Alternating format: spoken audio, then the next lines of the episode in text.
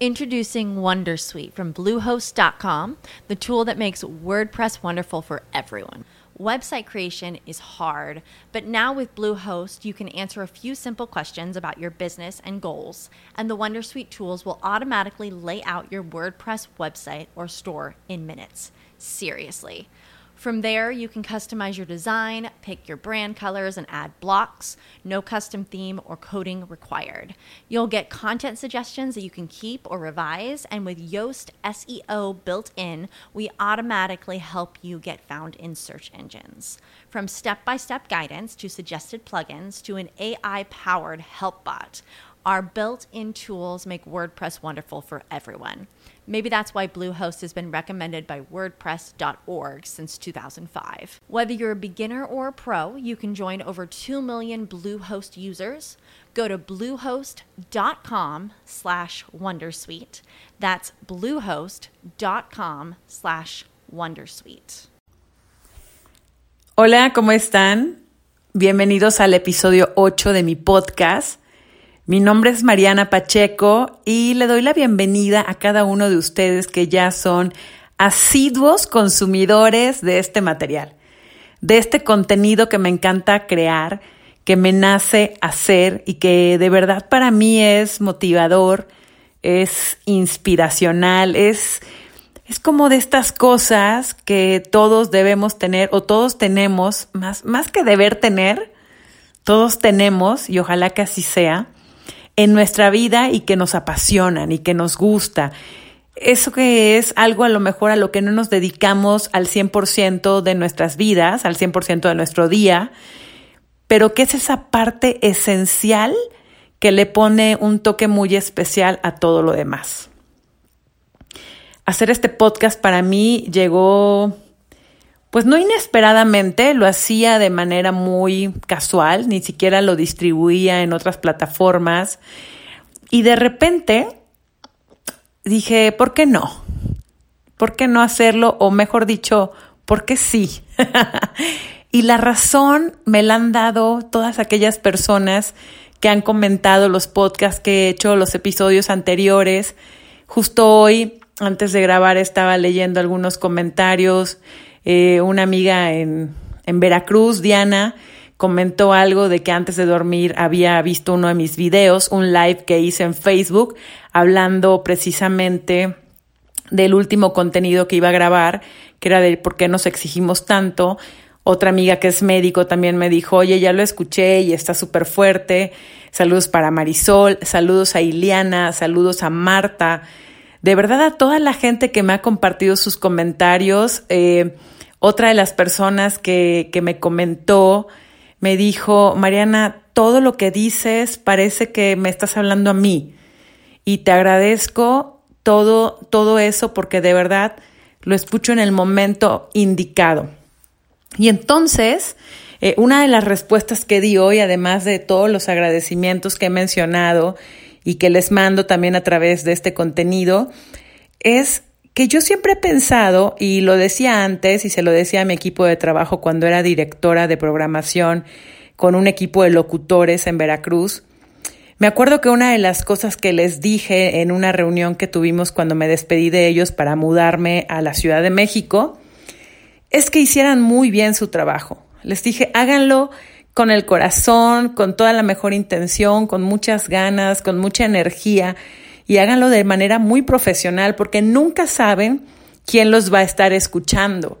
Y yo me refería a que a lo mejor en otra estación, en una dirección de radio, en otra ciudad, en otro país, podrían encontrarse con ellos y entonces contratarlos, ¿no? Porque, porque son profesionales.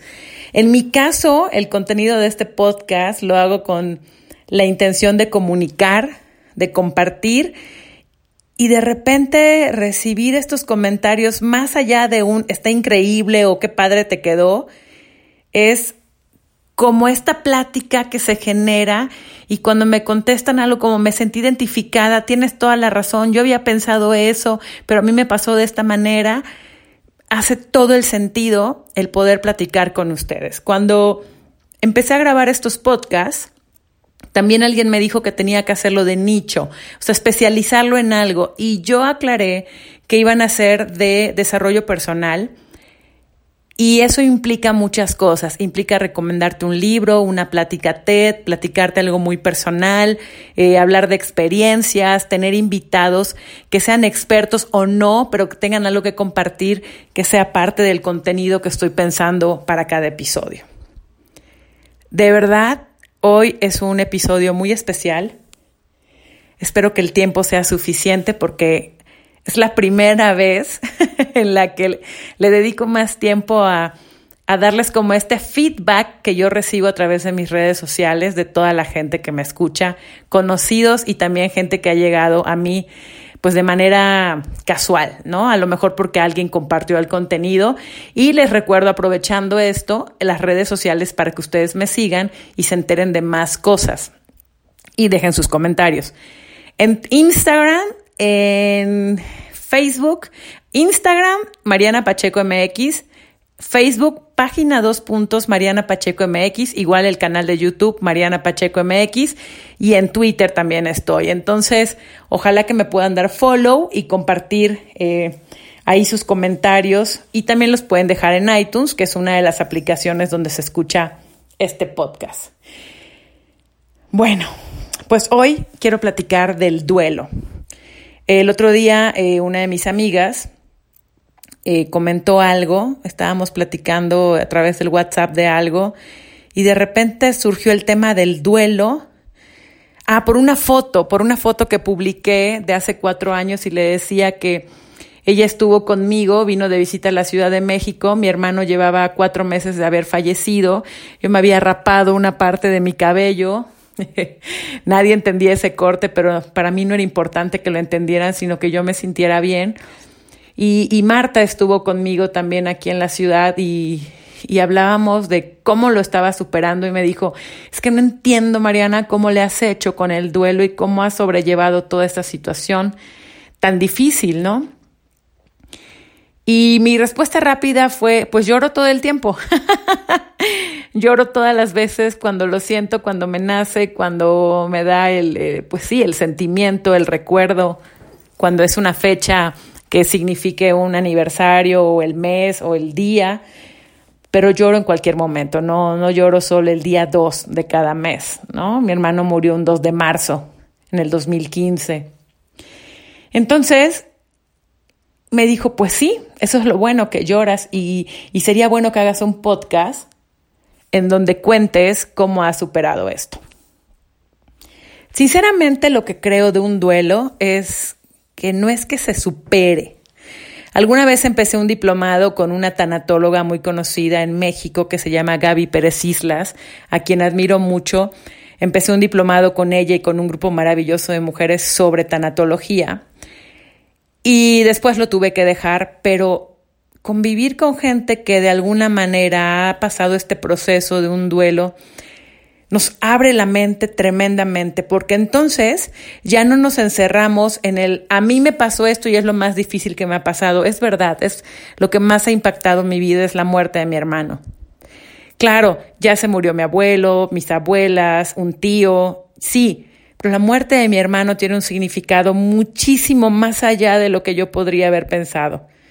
¿no? Y entonces, cuando yo fui a ese diplomado y conocí gente a la que se le murió un hijo, eh, a la que se le murió un perro, una persona que se divorció, porque todos son duelos, yo abrí mi mente y me volví todavía más allá de víctima, una persona compasiva y entender que si se muere tu mamá no es más importante o menos importante que lo que me pasó a mí o lo que sucedió en mi vida, que es que se haya muerto mi hermano.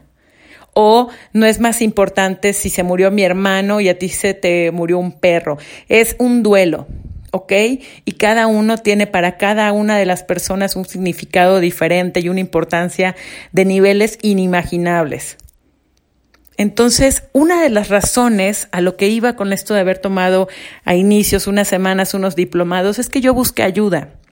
El diplomado llegó varios años después, pero yo recuerdo que trabajaba en una oficina y por cuestiones de logística y de políticas y otras más laborales, yo regresé a la Ciudad de México a trabajar una semana después de que mi hermano había fallecido.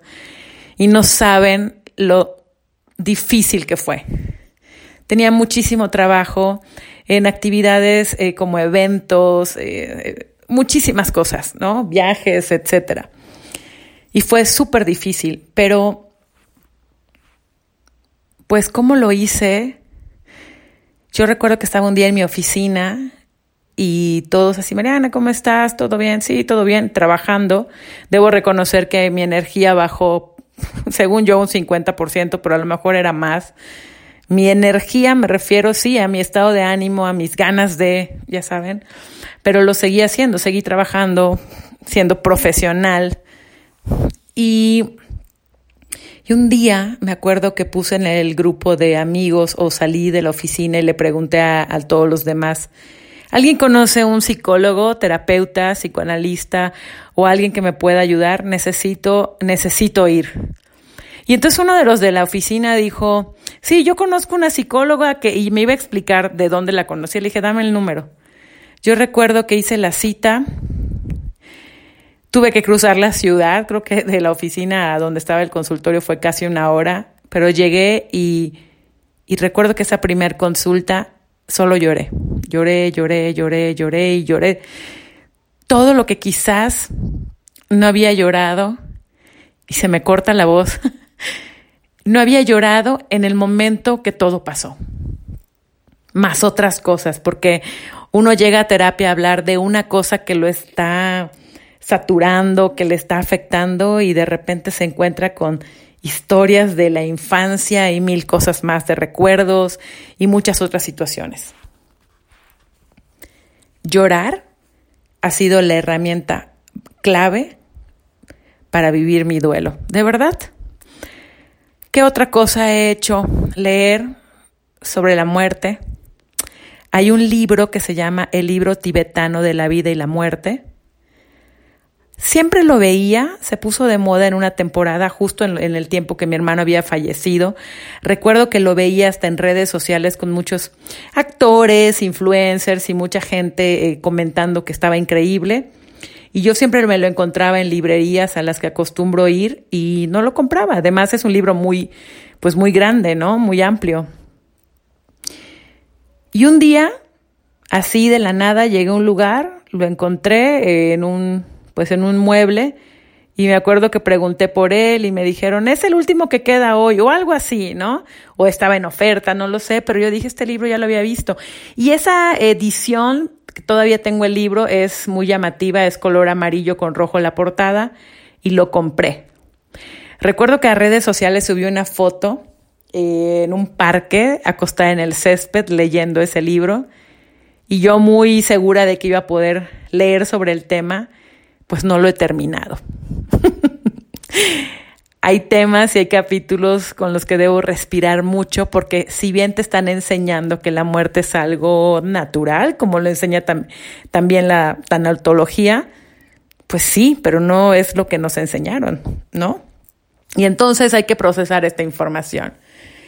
Híjole, el tiempo se me va a acabar, pero creo que es otro de los podcasts que podemos ampliar. En mi situación, que así la considero una situación o sí, lo que me tocó vivir. Me refiero no a la muerte de mi hermano, sino a la situación del duelo. Yo vivo lejos de toda mi familia. Me tocó pasar el duelo de alguna manera sola, sin dejar de reconocer a toda la gente que ha estado conmigo, que, que me ha ayudado, que me ha abrazado y que me ha acompañado en todo este proceso. Y, y esto que escuchan es todo ese sentimiento, es todo el sentimiento, el agradecimiento, el proceso, el duelo que permanece y también es la fortaleza que yo soy capaz de mostrar sin tener que fingir que soy fuerte. He aprendido a ser fuerte, he aprendido a mantenerme y creo que el mejor consejo que yo les puedo compartir o la mejor experiencia que yo les puedo mencionar respecto a cómo llevar un duelo superarlo es no se guarden nada, lloren cada vez que consideren o que sientan que quieren llorar, no importa dónde estén, no importa si fue porque se acordaron de alguien, de la fecha, porque es el aniversario, porque vieron una película y tocó el tema de la muerte, porque alguien les platicó una anécdota recordando a la persona que ya no está, o porque sí, nada más porque sí. El duelo es un proceso que puede ser corto, largo, no tiene una vigencia ni te tienen que decir cuánto tiempo dura. Solo hay que vivirlo, mostrarlo, sentirlo y dejarlo que cierre su ciclo cuando tenga que ser. Gracias por escucharme. Yo soy Mariana Pacheco. Los espero en el próximo episodio. As humans, we're naturally driven by the search for better. But when it comes to hiring, the best way to search for a candidate isn't to search at all. Don't search, match with Indeed. When I was looking to hire someone, it was so slow and overwhelming. I wish I had used Indeed. If you need to hire, you need Indeed. Indeed is your matching and hiring platform with over 350 million global monthly visitors, according to Indeed data, and a matching engine that helps you find quality candidates fast. Ditch the busy work. Use Indeed for scheduling, screening, and messaging so you can connect with candidates faster. And Indeed doesn't just help you hire faster. 93% of employers agree Indeed delivers the highest quality matches compared to other job sites according to a recent Indeed survey. And listeners of this show will get a $75 sponsored job credit to get your jobs more visibility at Indeed.com slash podcast. That's Indeed.com slash podcast. Terms and conditions apply.